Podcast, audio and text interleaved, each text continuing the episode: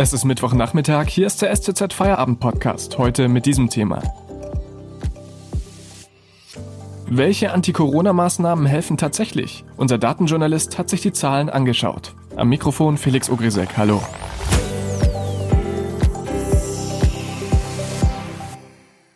Liebe Hörerinnen und Hörer, ab und zu müssten wir auch wegen der Corona-Pandemie ein Schaltgespräch führen, wenn wir mit Kollegen im Podcast reden wollen. Heute ist es passiert, die Technik hat uns einen Strich durch die Rechnung gemacht. Bitte entschuldigen Sie die schlechte Tonqualität. Das können wir besser. Hier jetzt also die heutige Folge. Am heutigen Mittwoch beraten Bundeskanzlerin Angela Merkel und die Ministerpräsidenten über härtere Corona-Maßnahmen. Vorab ist die Beschlussvorlage der Konferenz bekannt geworden. Sie liegt der deutschen Presseagentur vor. Demnach ist eine Art Lockdown vorgesehen. Wir wollen uns heute anschauen, welche Maßnahmen denn in den unterschiedlichen Lebensbereichen aus wissenschaftlicher Sicht tatsächlich sinnvoll wären. Unser Datenjournalist Jan-Georg Plawetz hat sich Studien, Lageberichte und Infektionszahlen angeschaut und erklärt, welche Maßnahmen aufgrund der aktuellen Datenlage tatsächlich notwendig und sinnvoll sind. Die gebotenen Maßnahmen und die politischen Entscheidungen sind ja nicht immer identisch. Ein besonders gutes Beispiel dafür ist wohl das Treffen im privaten Raum. Ja, ein großes Problem, äh, vor dem die Politik jetzt gerade steht, ist, dass zum einen in privaten Haushalten sich besonders viele Menschen mit dem Coronavirus infizieren.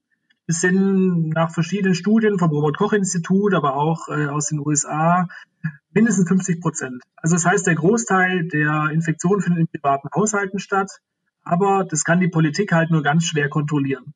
Keiner möchte ja mit äh, die Polizei durch Privatwohnungen schnüffeln lassen, um zu gucken, ob sich da jetzt fünf oder doch sechs Personen treffen, zehn oder doch elf und ob die aus äh, höchstens zwei Haushalten sind. Ganz entscheidend wird dabei aber sein, äh, dass die Menschen eine Bereitschaft dazu haben, daran zumindest eine bestimmte Zeit mitzumachen. Denn man kann so nochmal sagen, Kontrollen äh, in den Privaträumen, in den Wohnungen, äh, die wird es zum einen nicht geben, weil es keiner möchte und zum anderen ist es auch schlichtweg gar nicht leistbar. Die TU Berlin hat jetzt verschiedene Modellrechnungen angestellt, unter anderem für Kultur- und Sporteinrichtungen. Zu welchen Ergebnissen sind die Wissenschaftler gekommen? Ja, das waren Rechnungen unter bestimmten Annahmen, die natürlich auch im Sommer, als es noch viel weniger Infektionen gab, gemacht wurden. Letztendlich waren es Modellrechnungen, wo man eben gesagt hat, es sind so und so viele Infizierte im Raum. Also in einem größeren Kinosaal zum Beispiel verglichen mit einem Büro. Und dann hat man ausgerechnet, äh, wie viele Aerosole atmen die Menschen aus über einen bestimmten Zeitraum. Da kam raus, dass in Kinosälen die Aerosolbelastung und damit halt auch die Wahrscheinlichkeit, sich zu infizieren, wesentlich geringer war, selbst wenn bis zu 10 Prozent der Kinobesucher das Coronavirus haben sollen, als wenn man zum Beispiel sich anschaut in, in, im Büroraum, wo eben auch gesprochen wird zum Beispiel. Das gilt natürlich unter den Voraussetzungen, dass die Leute im Kino mit Maske sind und dann nicht permanent reden, sondern quasi nur atmen und sich den Film anschauen. Ähm, in den Schwimmbädern war, ist es so, dass äh, zwar über das Wasser kaum ähm, Coronaviren übertragen werden, weil eben der Chlor vermutlich diese Viren äh, effektiv abtötet. Allerdings ist in so einer sehr feuchten Schwimmbadluft äh, sind es natürlich sehr gute Bedingungen für das Coronavirus, sodass man sich in der Luft anstecken kann. Und so gesehen ist ähm, natürlich darüber zu diskutieren, ob man äh, Kinos vielleicht offen lassen könnte oder Kulturbetriebe, wo ja oftmals Maskenpflicht gilt. Ähm, andererseits sagen natürlich auch die, diese Modellrechnung der TU Berlin, dass man eben nicht modellieren kann, äh, wie lange hält sich denn das Virus in der Luft, wie ist die konkrete, ähm, die konkreten Bedingungen, wie hoch ist die tatsächliche Gefahr, sich anzustecken.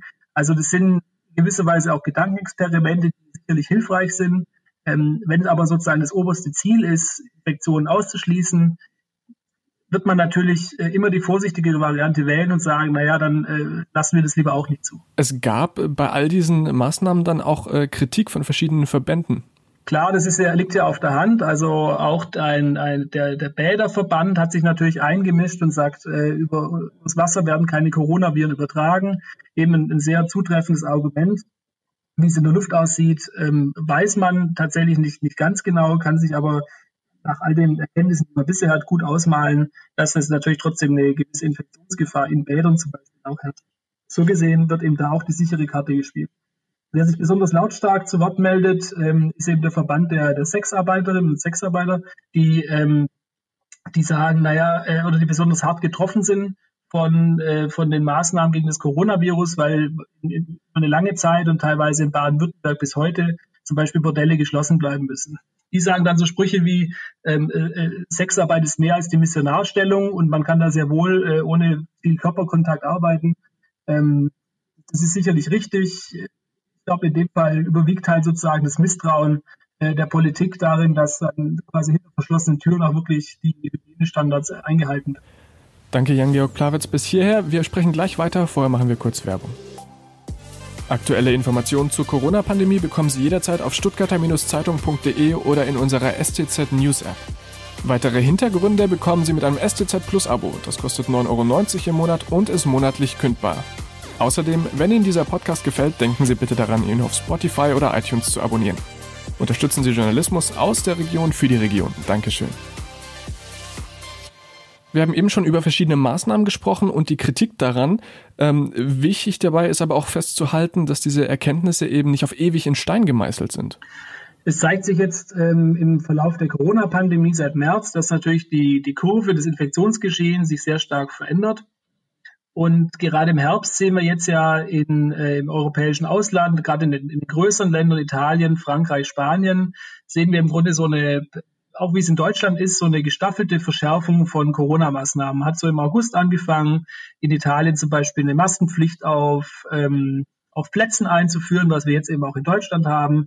Äh, es gibt dann Sperrstunden. Ähm, Frankreich gilt seit einigen Wochen eine abendliche oder nächtliche Ausgangssperre. Das sind Maßnahmen, die quasi immer der Corona-Entwicklung angepasst werden. Und der Lockdown, äh, über den wir jetzt ja sprechen, ist natürlich äh, quasi die stärkste Maßnahme, um diese, diese Wellenbrecherfunktion ähm, tatsächlich zu, zu erfüllen. Von zwei Branchen hört man ja immer wieder, dass sie von harten Corona-Maßnahmen besonders betroffen wären. Das sind die Gastronomie und die Reisebranche.